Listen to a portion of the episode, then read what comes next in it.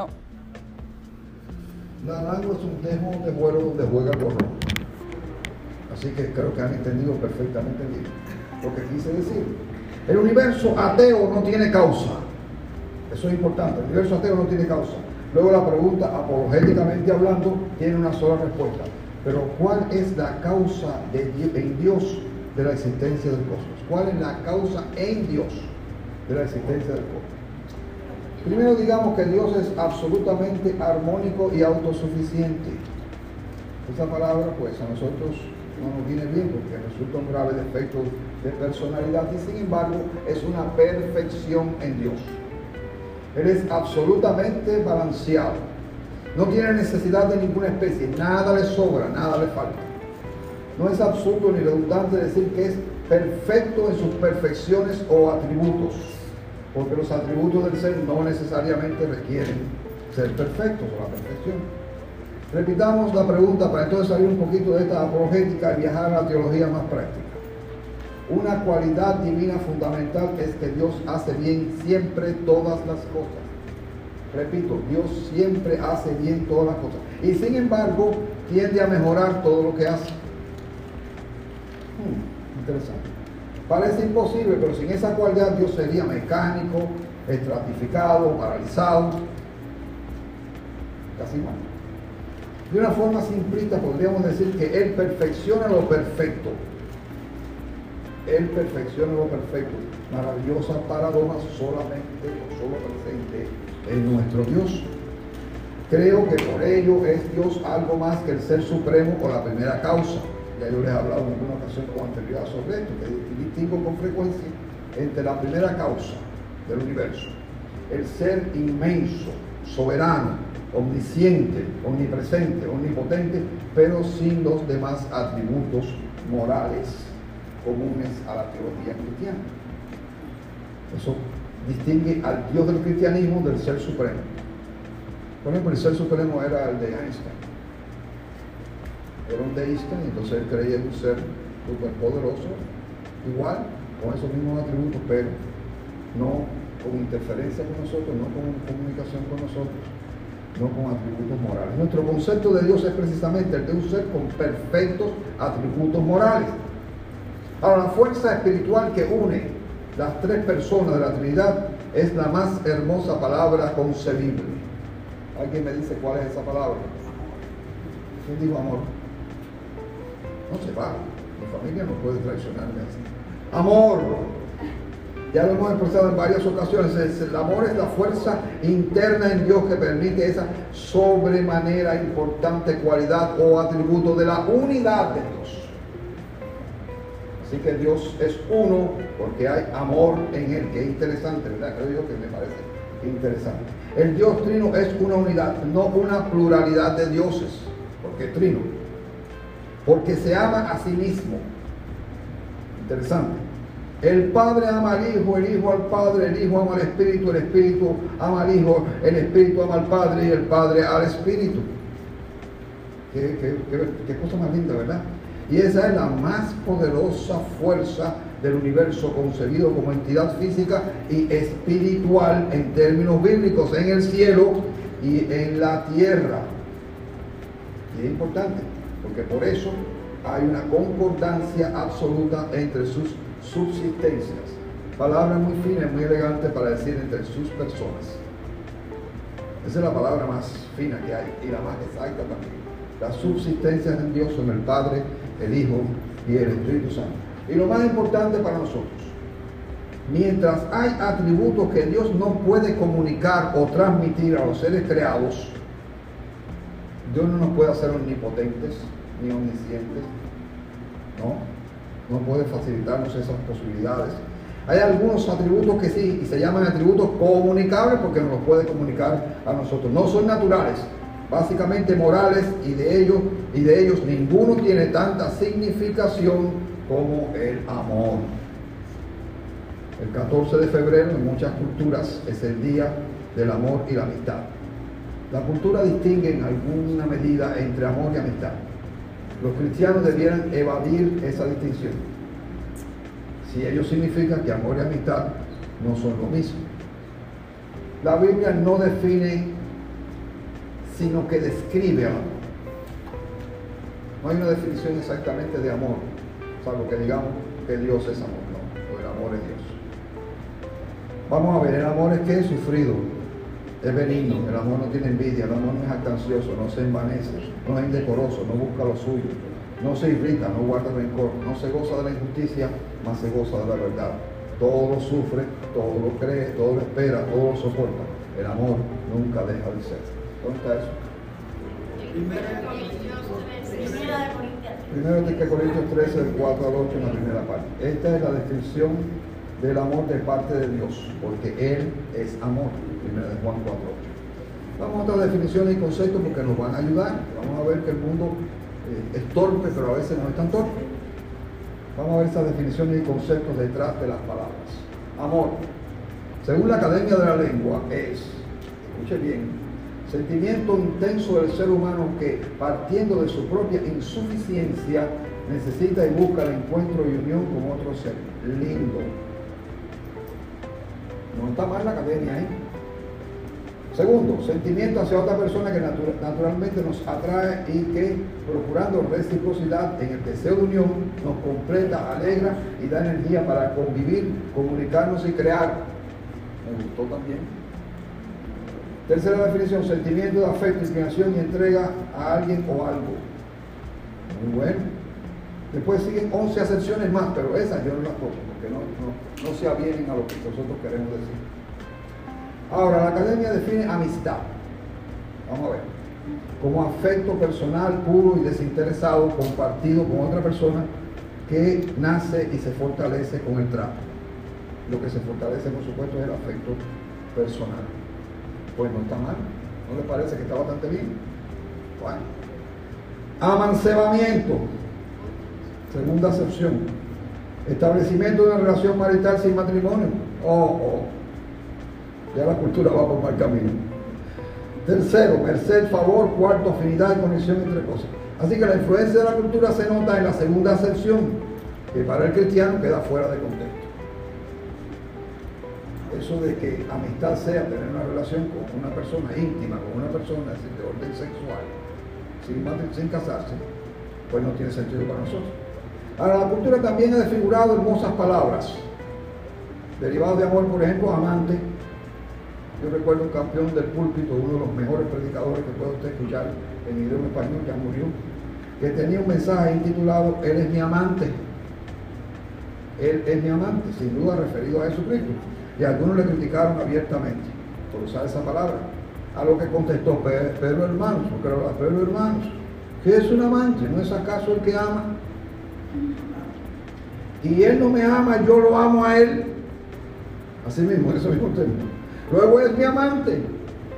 Silenció entonces a todos los ignorantes de la lengua y de los pensamientos también que tenían su mente quizás en otros lugares. Estos son los apegos a los vacíos de las culturas locales y las subculturas que existen en el La academia define amante como que ama o el que ama, puesto que también puede ser un sustantivo, aunque es un adjetivo. Segunda sección, dicho de una cosa que manifiesta amor se refiere a él. Tercero, amado o querido. Por ejemplo, amantísimo lector, eso no ofende a nadie. Cada una de las dos personas que se aman son amantes persona que mantiene como otra una relación amorosa fuera del matrimonio. Y aquí se echó a perder entonces todo lo bello, lo bello que venía dando, una bella imagen que venía representando. Otra vez volvemos a lo mismo. Así que el amante es el hombre con el que una esposa, un hombre que abandona su hogar para irse con otra mujer en lugar de su esposa. Eso no nos gusta, por lo menos dentro del mensaje. Aunque a veces hay que hablar de estas cosas. Vamos a la exposición del pasaje. Vamos a la exposición del pasaje. El pasaje está sabroso. Así que espero que les guste. Es el pasaje, no el que hace el comentario. Amados, si Dios nos ha amado así, debemos también amarnos unos a otros. Vamos a la primera de dos clausos. Amados, si Dios nos ha amado así. El así de este verso habla de la dimensión impresionante del amor de Dios. Pero me parece que la motivación principal del apóstol es resaltar que la mayor expresión del amor de Dios es que envió a su Hijo en propiciación por nuestros pecados. Y eso no nos cabe la menor duda. el maravilloso amor de Dios y el sacrificio de Cristo debieran movernos a lo que sigue. Porque dice, amado, si Dios nos ha amado así, debemos también amarnos nosotros o nosotros amarnos los unos a los otros. Si ese es el deseo divino y tenemos una deuda de amor tan grande, no debiéramos corresponder al amor divino compartiendo con nuestros hermanos. Este amor es la marca más hermosa del cristianismo. Aquí el cristianismo supera a todas las religiones a todas las ideas que los hombres hayan expresado. Verso 12. Nadie ha visto jamás a Dios. Si nos amamos unos a otros, Dios permanece en nosotros y su amor se ha perfeccionado en nosotros. Esta declaración ya nosotros la hemos conocido en el prólogo del Evangelio de Juan, ¿verdad? ¿Te lo recuerdas? Juan 1.18. ¿Sí o no? Pero aún así nos deja, nos deja de sorprendernos. O aceptamos su sentido sentido más natural o creamos un caos interpretativo como hacen algunos estudiosos bíblicos. En manera alguna es una buena interpretación, siguiendo la regla de la hermenéutica bíblica, se puede aceptar entonces que el sentido, siguiendo la regla de la interpretación bíblica, no se puede aceptar que el sentido sea bien figurado, debido a que el verso del Evangelio añade que alguien, Cristo, lo ha dado a conocer. Ni se puede aceptar que es un error de traducción, porque no hay otra traducción posible. Ni se puede argumentar apoyo en los manuscritos antiguos, como diciendo algo diferente, porque tal cosa no existe. Tales manuscritos no existen. Ahora, la traducción del Nuevo Mundo, los testigos de Jehová, edición de 1987, reza de esta suerte. A Dios ningún hombre ha visto jamás. El Dios unigénito que está, ahora añade, en la posición del seno para con el Padre, es el que lo ha explicado. Pues se complica de una manera extraordinaria. Pero en esencia aquí se está diciendo también que el Dios unigénito es el que ha explicado o ha mostrado al Dios eterno. El verso presente 4.12 aparece de la siguiente forma en esta versión. A Dios nadie lo ha visto jamás. Si seguimos amándonos unos a otros, Dios permanece en nosotros y su amor se hace perfecto en nosotros. Está bien, por ahí va bien. Terminada esta breve exposición eh, presente, vamos a pasar entonces al estudio, no ahora, por supuesto, al estudio del asunto con mayor detalle, dado su importancia. Si nos amamos unos a otros, gramaticalmente, si continuamos amándonos unos a otros, es lo que dicen los manuscritos más conocidos, más importantes, de mayor autoridad, Dios permanece en nosotros y su amor se ha perfeccionado en nosotros. Si permanecemos en el amor, ello significa que Dios permanece entre nosotros y el amor se está o se ha acercado, se va acercando cada momento más al ideal divino, a lo que Dios quiere. Si Dios no permaneciera en nosotros, no podríamos seguir amándonos con su perfecto amor. Pero alguien podría preguntarse, pregunta inteligente, ¿cómo se puede establecer como válido ese sentido en la relación? De manera, que, se pueda dar tanta importancia al amor entre los hombres. Y más aún, y si dos hermanos no se aman, ¿Dios permanece en ellos? ¿No permanece en ellos? Buena pregunta, ¿verdad? Note que el tratamiento de Juan no es individual, aquí donde fallamos cuando hacemos la interpretación. El tratamiento que Juan está desarrollando no es individual, sino colectivo, especial para la iglesia, como aparece en la nueva versión internacional. La Biblia garantiza la presencia permanente del Espíritu Santo en la persona que una vez fue redimida de sus pecados. Puede entristecerse el Espíritu, pero no separarse, no apartarse de la verdadero creyente. Noten también que esto es relativo a la dispensación de la gracia, de la única dispensación que podemos decir algo semejante. Pero el Espíritu puede dejar de obrar en una iglesia nominal que, sea, que ha apostatado de, de Cristo. Eso sí es posible. El Espíritu un día se puede ir de iglesia. Wow. Nos quedamos sin el Espíritu como iglesia, pero no como individuo. Como individuo no. Porque se haría evidente en lo que, en que ya no habría más amor entre los hermanos. Yo he estado presente en conflictos eclesiales, donde lo que se ha visto en la mirada de los miembros de la iglesia es un odio horrible. Es posible que una iglesia muestre, miembros de la iglesia muestren odio los unos por los otros, aún públicamente. Claro que es posible, sucede con frecuencia. Aunque los verdaderos creyentes dentro de la congregación seguirían eh, armando por la presencia de Dios en sus vidas. A usted no le importa si la iglesia pierde todo poder, si Dios ya decide que estamos enseñando enseñanzas falsas, erróneas, y esto es una iglesia cristiana bautista, pero que sin embargo la hermana Raquel sigue siendo cristiana, sigue manifestando su amor hacia los que rodean, aunque los demás no lo manifiesten. El amarse los unos a los otros definitivamente sería prueba de la perfección del amor, en el verso 18. Un escritor Broke afirma, el amor mutuo es una señal de la morada de Dios entre los hombres. Wow. Verso 13, en esto conocemos que permanecemos en Él y en nosotros, en que nos ha dado de su Espíritu. Voy a en estos tres versículos que siguen de una forma un poquito más rápida. En la perfección del amor, el amarnos unos a otros, en eso conocemos la prueba contundente de que el Espíritu permanece en nosotros. Verso 14. Y nosotros hemos visto y testificado que el Padre ha enviado al Hijo, el Salvador del mundo, lo que constituye, por supuesto, la más alta expresión del amor de Dios, como ya hemos dicho con anterioridad. Verso 15. Todo aquel que confiesa que Jesús es el Hijo de Dios, Dios permanece en él y él en Dios. Así que es en Jesús, el Hijo de Dios, en cuya confusión, perdón, confesión pública como Salvador del mundo por amor, que tenemos seguridad de que permanecemos en Dios y Dios en nosotros. Esa es la razón por la cual el mensaje se titula El testimonio del amor de Dios. Verso 16. Nosotros hemos conocido y creído el amor que Dios tiene para con nosotros. Dios es amor y el que permanece en Él, permanece en Dios y Dios en Él. Una de las tantas repeticiones, pero muy acertada en este caso, es un versículo precioso. Es la cuarta vez que Juan menciona la mutua inmanencia de Dios en nosotros y en nosotros. Inmanencia está dentro de Él. Así que Dios está en nosotros, pero nosotros estamos en Él. Mutua inmanencia. La forma verbal es hemos venido o llegado a conocer, Juan 6, 69. Conocer y creer no es lo mismo. ¿Verdad? No es lo mismo. El conocimiento experimental, lo que ellos llamaban precede a la creencia. Pero sin esta última, el hombre no puede establecer una relación de comunión con Dios. Sin embargo, Juan 6:69 dice, hemos creído y conocido como si fuera creer primero, pero aquí la creencia es en el amor de Dios, el amor que Dios nos tiene. Pero este amor es de tal magnitud que el que permanece en Él, permanece en Dios y Dios permanece en Él. Verso 17. En esto se ha perfeccionado. Una palabra que a mí me gusta mucho, ustedes quizás no les mucho, suena un poco raro. Teteliotai, teteliotai, teteliotai en griego. Perfeccionado, que ha alcanzado lo máximo. En esto se ha perfeccionado el amor, para con nosotros o con nosotros. El cambio de la preposición con respecto al verso 2 sugiere que el amor ha encontrado con nosotros, se ha encontrado con nosotros, en nosotros, ha encontrado en nosotros su consumación, su perfección, no relativa, no absoluta.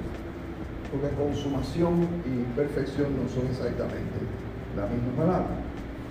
Westcott, el famoso comentarista, sugiere una cooperación entre Dios y los hombres, pero a mí, para mí esto no está del todo claro. Sigue el versículo, para que tengamos confianza, 1 Juan 2, 28. Si tenemos ese amor perfecto en el sentido de maduro, estable, no tenemos por qué temer al juicio ante el tribunal de Cristo.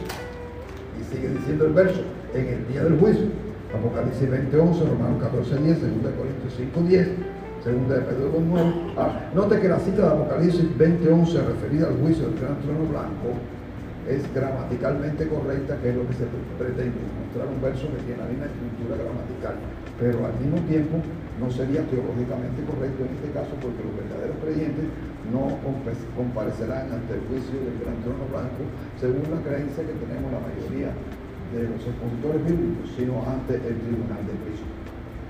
Pues como Él, probablemente Cristo, es así nosotros en este mundo. Así que nosotros somos así en este mundo como Él es, como en 2.6 también, aquí mismo, 3, 3, 5, 7 y 16.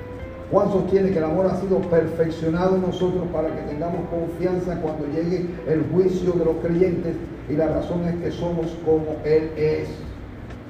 Luego, si somos como Cristo es, si somos como Dios es, pues lógicamente el juicio no será el mismo tipo de juicio que mencionamos para aquellos que no están en Cristo. Estamos en el mundo para manifestar a Cristo, para mostrarle a Él a los hombres, para mostrar Cristo a los hombres. Este es el verdadero testimonio cristiano, el que deja ver en nosotros al Señor Jesucristo, aún sin hablar, sin decir una palabra. Verso 18. En el amor no hay temor, ya lo saben, ¿no? sino que el perfecto amor se fuera el temor, etc. Pero vamos primero en el amor. La palabra que ahí aparece es agape o agape, el amor de Dios en nosotros. Dice que no hay temor. La palabra es fobia, donde viene fobia. En griego, miedo, temor. Pero si hay temor, no hay amor. O no hay amor en el temor, ni temor en el amor. No es es una palabra que significa reverencia o obediencia.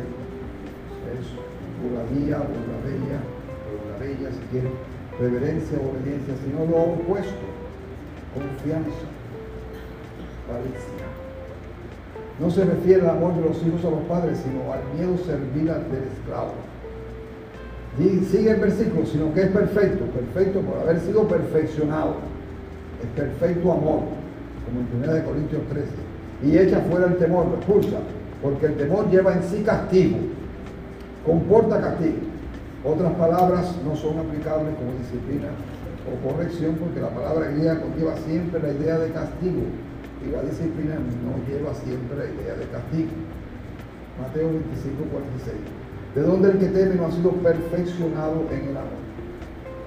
La contundente lógica de Juan es, si hay temor, no hay amor.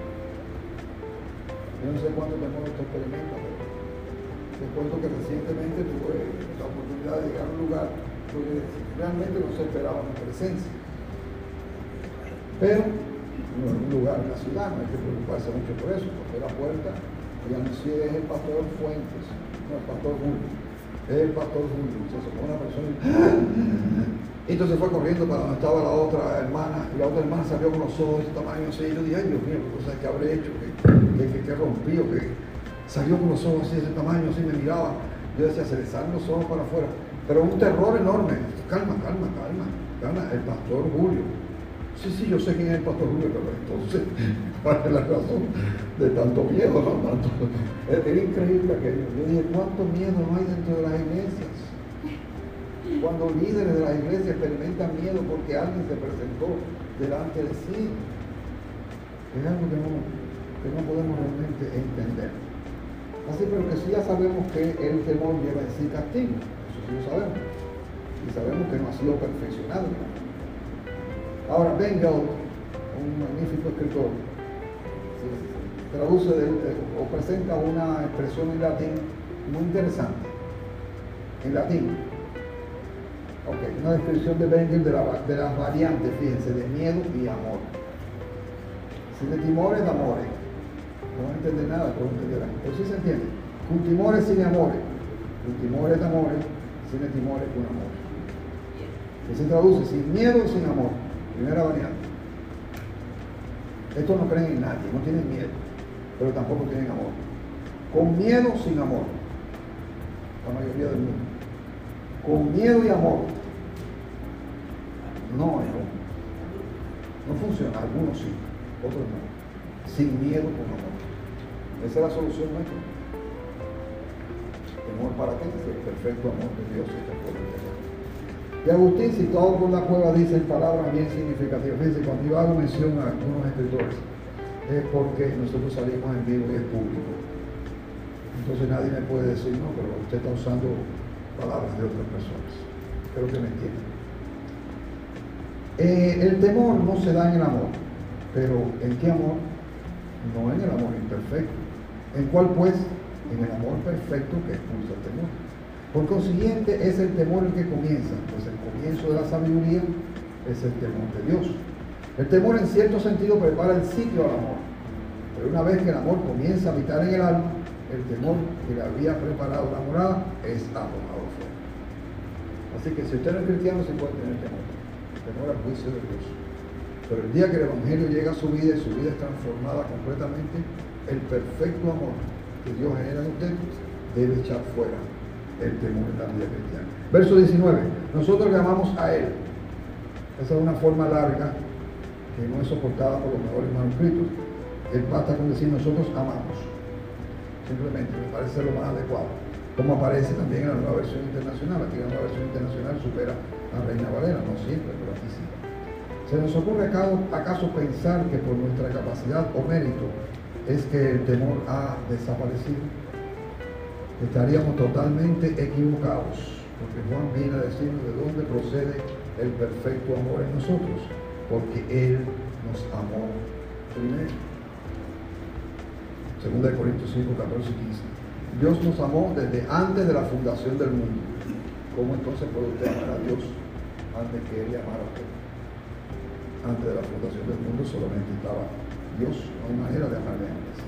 El amor hacia Dios, o mejor, el amor en sentido general, es una respuesta hacia el maravilloso amor de Dios para con nosotros. Verso 20. Si alguno dice, primero de Juan 2.4, esto es una condición hipotética, por supuesto. Yo amo a Dios y aborrece a su hermano.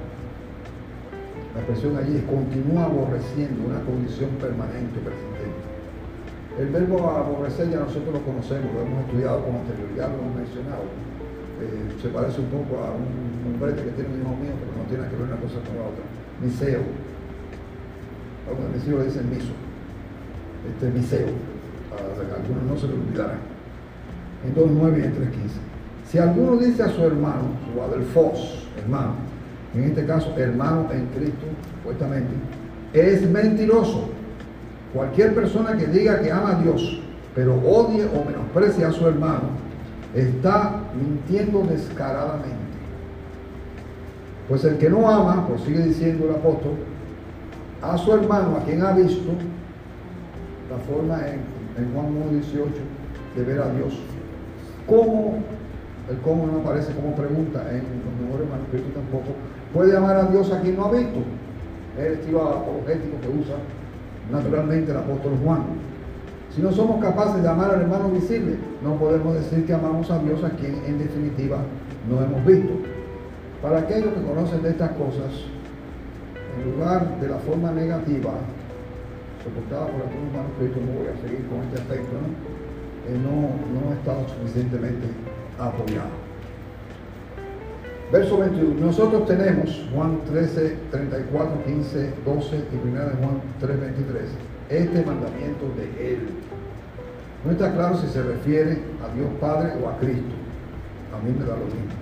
Me parece que aunque es un mandamiento de Dios, está expresado claramente en palabras de Cristo. El que ama a Dios, ame también a su hermano. En 5.2 y en 2 de Juan 5. Es un divino mandamiento para el que ama a Dios. Es una obligación formal. Un mandamiento que no se puede infringir cuando infringimos, afectamos toda la ley moral de Dios y por ende somos reos de culpa ante el tribunal de Dios. Vamos a los resultados del amor de Dios por ti y por el género humano. Una cuestión más práctica. Todo lo que existe es producto del amor de Dios. Todo sin excepción. Pero en particular la raza humana.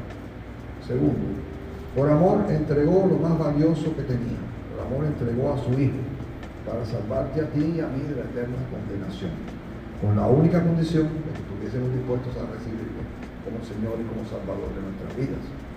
Tercero, por amor te dio la vida para que la compartieras con Él, para que hubiera una identificación entre nuestra vida y la vida del Padre. Cuatro, por amor te dio el universo, no personalmente, pero como raza, como propiedad compartida con Él, que es el soberano del universo. Decir, Dios es el administrador de todas las cosas y nosotros somos los subadministradores de la creación que Dios puso en nuestras manos. Quinto, por amor puso el don y la gracia de ese amor en ti. Don y gracia. Usted sabe que el amor es muchas cosas diferentes. Para que pudieras amarle a Él y a tus semejantes como Él te amó a ti. Necesitábamos ese don, esa obra del Espíritu en nosotros, para que fuera visible que amamos a los demás como Dios nos amó a nosotros.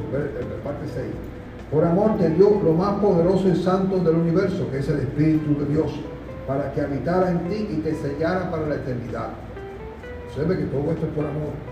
Por amor te dio una guía objetiva y práctica para que fuera lámpara a tus pies y lumbrera a tu camino. Es un documento escrito conteniendo principios que gobiernan toda la vida del ser humano en todos los asuntos en los cuales pudiéramos vernos nosotros envueltos.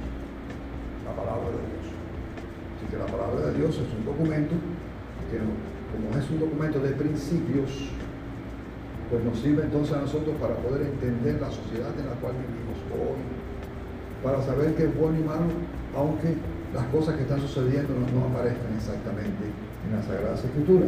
Por amor te dio una familia biológica, padre, madre, hijos, etc. Y una comunidad de creyentes donde pudieras dar y recibir, practicar ese amor que Él ha puesto en ti, ese hermoso amor que Dios puso en ti. Nueve, por amor te ofrece una vida para vivir en santidad. Y una meta para disfrutar su compañerismo por el porvenir ilimitado, la vida eterna. Por amor te permite contar el testimonio de su amor en ti. Contar el testimonio de su amor en ti. El testimonio del amor de Dios, que es el título del mensaje. Para que el mundo sepa, esto no tiene que ver con los miércoles, para que el mundo sepa cuán grande es tu Dios. Vamos a la aplicación práctica. No recuerdo el nombre de esta persona que escribió estos párrafos la única manera que tenemos de responder al amor de Dios nos ha dado, que el amor de Dios nos ha dado es mostrarnos, mostrándonos amor los unos a los otros. Si hemos aceptado el perdón de Dios, la manera que Él nos llama a mostrar gratitud es mostrándole, mostrándolo hacia mostrando gratitud, mostrando amor hacia. ¿Qué harías por el Dios que te compró una salvación a un precio tan alto, tan extraordinario en tu propia vida? Créalo por tu hermano. Es la única reacción adecuada al amor que Dios demostró. El ejemplo perfecto de amor que Dios nos ha mostrado nos impulsa a mostrar ese mismo amor de la misma manera los unos a los otros. Como creyentes hemos tenido una experiencia que no tiene comparación con una experiencia inigualable, la experiencia de salvación. Y hemos recibido un amor que no merecemos, mostrado en la muerte de Cristo en la cruz del Calvario por nuestros pecados.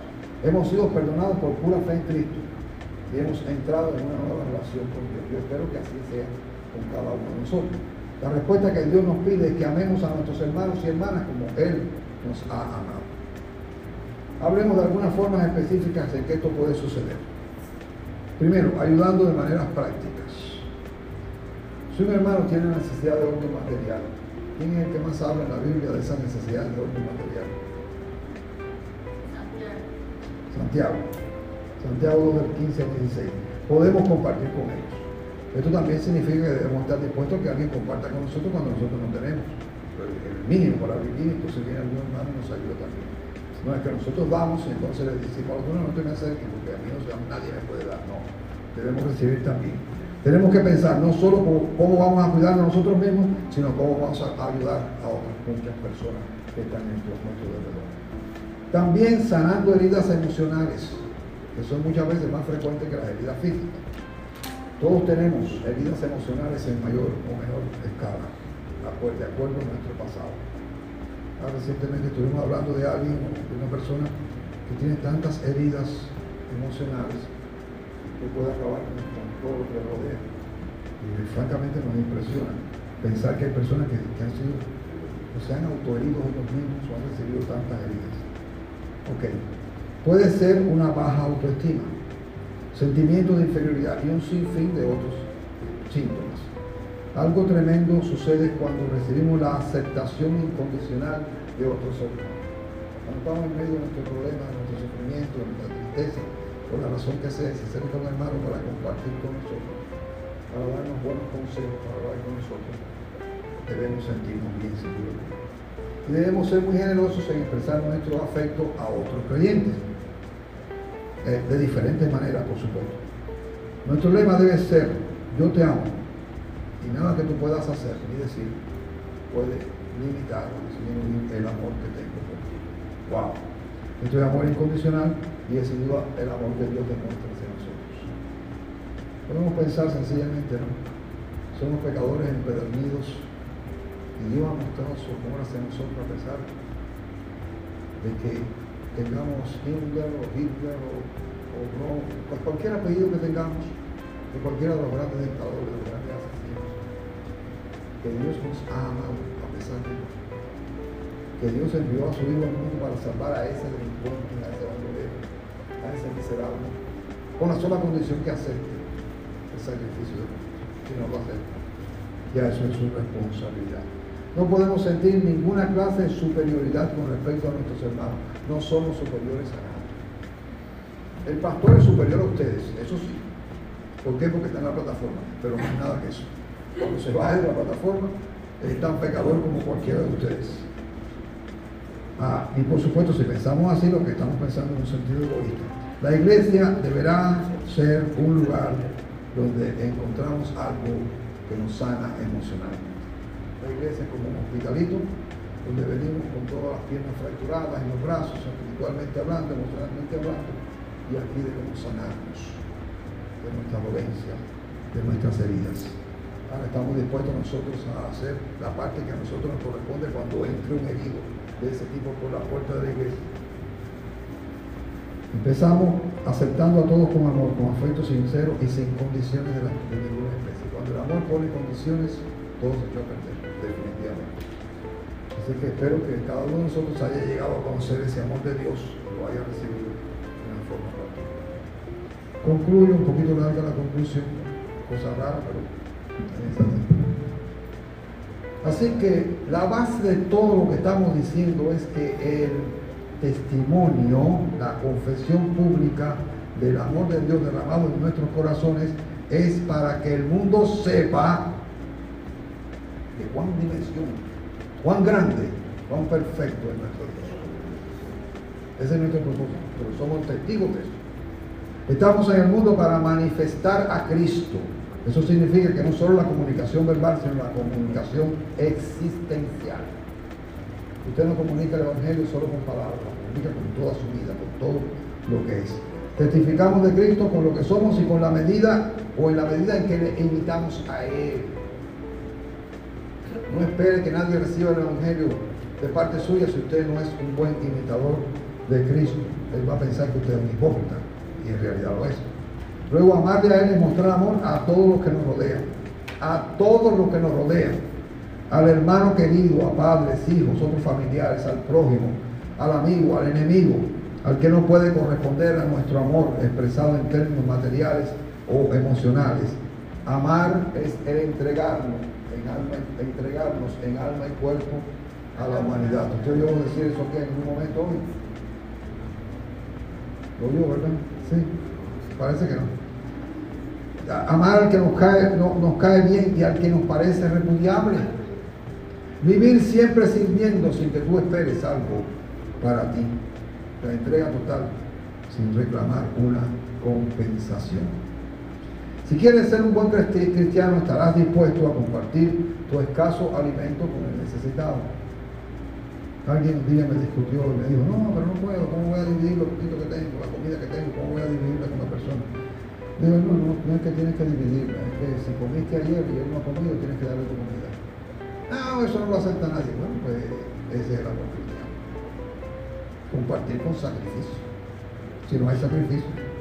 Tu ropa, tu casa, tus recursos de cualquier género, sin preguntar qué va a hacer tu prójimo con lo que tú le suplas. Salvo que sepa que lo va a usar de una manera pecaminosa y destructiva, dañina a otros o al mismo. Tu dádiva, tu donación, tu ofrenda de amor al prójimo no es hecha a Él. ¿A quién hacemos nosotros la dádiva? Nos vamos a dar a una persona. ¿A quién? A nuestro Señor Jesucristo, por supuesto. Y en su nombre. Tu nombre, mi nombre, y tu reclamo, mi reclamo de reconocimiento, aún internamente, aunque no lo expresemos públicamente, echa a perder completamente tu acción. La destruye pero ni un vaso de agua fría que haya sido dado a un hombre, a una persona en el nombre de Jesús, quedará sin recompensa. Ni un vaso de agua quedará sin recompensa. Si Cristo es tu ejemplo, vivirás como Él, una ofrenda en el altar de Dios, derramando bendición sobre el que te odia y te persigue. Si no puedes, si el miedo al prójimo te paraliza, ten cuidado, porque el perfecto amor echa fuera el temor. Eso que dicen, no, voy a tocar la puerta para predicar, pero no, no, mejor no toco porque tengo miedo que vaya a salir alguien allí. ¿Vaya a salir a hacer qué? Un temor infundado. Yo creo que ustedes recuerdan aquella historia famosa, famosa, pública, se ha contado en el mundo entero, de aquel famoso evangelista. Después, por supuesto, en su primera, el primer día de visitación, fue con otro hermano. El hermano le dijo, déjame hacer mi, primero mi presentación, perfecto Ahora entonces te toca a ti. fueron y tocaron la puerta. Y él estaba orando. ¿Qué, está, ¿Qué estaba orando? Ay, por Señor, que no abra la puerta. Que no, que, no, que, no, abra la puerta. Del miedo que tenía. Eso no es un perfecto amor que echa fuera el temor. Hay que tener cuidado. Estamos en el mundo para manifestar a Cristo. Eso significa no solamente, como dije, comunicación de orden verbal, hablando, sino también con nuestra propia existencia. Bien, si quieres ser un buen cristiano, estarás dispuesto a compartir tu alimento, casa, ropa, ya lo dije, y tu dádiva, tu donación, es dada a nuestro Señor Jesucristo. Si Cristo es tu ejemplo, vivirás como Él, como dije hace un momento, como una ofrenda en su altar, porque el perfecto amor echa fuera el temor. Y recuerda que hay muchas formas de manifestar el amor de Dios, muchas, aún en ocupar nuestro tiempo en atender las necesidades de otras personas. E, esa es la cara humana del Evangelio de Jesucristo. A mí me cuesta trabajo dejar de preparar el sermón para atender a una persona que me dice, a mí me cuesta trabajo. Tengo que pasar por encima de eso. Porque para mí la preparación del sermón, del mensaje, de la clase, son de una importancia extraordinaria. Pero cuando alguien llama y dice, mira, tengo un problema, me hace falta tu ayuda, hay que dejarlo todo. Y salir entonces a atender. Ustedes recuerdan que creo que he contado en muchas ocasiones que una vez estuve en una iglesia para ver al pastor de la iglesia que estaba predicando en una campaña, no sé qué cosa era, entonces llego, me siento y veo que no está predicando, y entonces usted que está predicando era otra persona la que estaba predicando. ¿Y qué pasó con el pastor? Cuando subió al púlpito le avisaron que un hermano había tenido un accidente, dejó el sermón y se fue para el hospital a atender. Ah, déjeme decirle que a mí me costaría trabajo. Yo razonaría y diría, fui más tarde, bueno. Pero él dijo, venga, uno que eh, eh, su asistente, que siempre estaba preparado, venga, ocupa el púlpito, que yo voy a atender esa necesidad humana. Usted puede evaluarlo como usted quiera, no hay problema. Ok, esto del tiempo es una cosa importante, ¿saben? Mire, un hombre llegó tarde del trabajo una, en una ocasión, una vez más. Estaba cansado y estaba un poco molesto. Présteme porque puede perder la idea, ¿no? Encontró a su hijito de 5 años esperándole en la puerta. Papi, ¿te puedo preguntar algo? Sí, claro, dijo, no? ¿Qué, ¿Qué, quieres? Papi, ¿cuánto dinero ganas por hora? Mm. El papá se enojó y dijo, a ti eso no te interesa. ¿Para qué quieres saberlo? El niño le dijo, simplemente quiero saber, por favor, dime papá, ¿cuánto ganas por hora? El papá, queriendo sentarse para relajarse, dijo, si tienes que, si tienes que saber, yo gano, no queda más remedio, yo gano 20 dólares la hora. Por cierto, era tremendo salario, porque esta anécdota tiene más de 40 años. Así que el hombre ganaba un salario impresionante. El niño suspiró e inclinó la cabeza. De repente levantó la cabeza y dijo, papi, ¿me prestas 10 dólares? No se rían, que es serio. El papá explotó. La única razón que quería saber cuánto gano es para pedirme dinero y comprar quizás un ridículo juguete. Quiero que te largues al cuarto y te vayas a dormir. Me molestó, yo creo que le molestaría mucha gente. Eres muy egoísta. Yo trabajo muy duro y trabajo demasiadas horas, todos los días. No tengo tiempo para tus ridiculeces. El niño bajó la cabeza, entró a su cuarto y cerró la puerta. Pero el papá se sentó y comenzó a enojarse aún más, pero ¿cómo se atrevía su hijo a hacer estas preguntas simplemente para tener?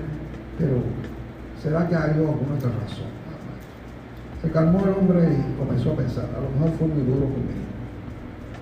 A lo mejor sí le hace falta el dinero para algo importante. Se levantó de la silla caminó hacia el cuarto del hijo, abrió la puerta y dijo, hijo, ¿estás dormido? No, papá, estoy despierto. He estado pensando y a lo mejor fue muy duro contigo. Ha sido un día muy largo y me descargué contigo. Aquí están los 10 dólares que me pediste. El niño muy contento dijo, oh, gracias papi. Entonces sacó debajo de la almohada muchos billetes arrugados. El papá viendo que el niño había ahorrado unos dólares comenzó a enojarse otra vez el niño comenzó a contar para colmo su dinero, billete por billete, mirando a su papá. El papá ahora, bien enojado, le pregunta al niño, ¿por qué quieres más dinero si ya lo tenías? El niño le dijo a su papá, te pedí dinero porque no me alcanzaba, pero ahora sí, papá, ahora sí tengo 20 dólares y quiero comprar una hora de tu tiempo. ¿Usted cree que no es así? Sean tiempo, sean recursos materiales, sean recursos emocionales o espirituales, todo lo que podamos tener que no tiene el prójimo, tenemos que compartirlo. Pero sobre todo debo compartir el mensaje de salvación como fieles testigos del maravilloso amor de Dios. Mas Dios muestra su amor para con nosotros en que siendo aún pecadores, Cristo murió por nosotros. El Señor le bendiga. Por ahí quizás tenemos algo para cantar. ¿No tienen nada para cantar? Bueno, Ay, bueno, pues dígame entonces. Título, Salvante Amor. Eso es de la nueva generación. Salvante Amor, ok, adelante.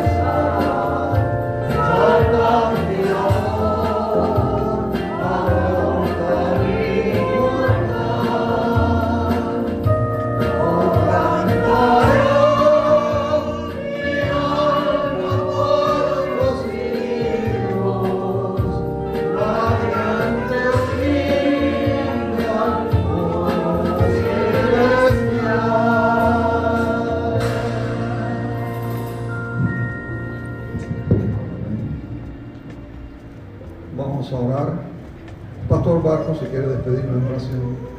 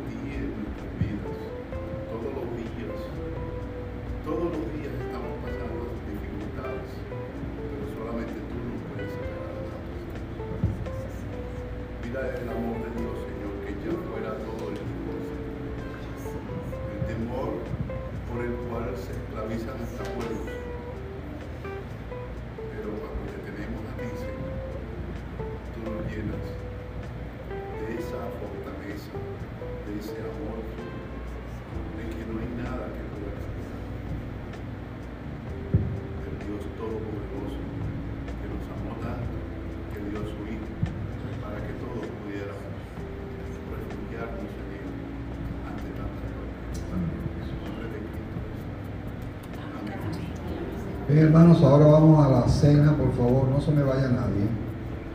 Vamos a la cena del amor, del día del amor. Así que espero que podamos. Fíjense.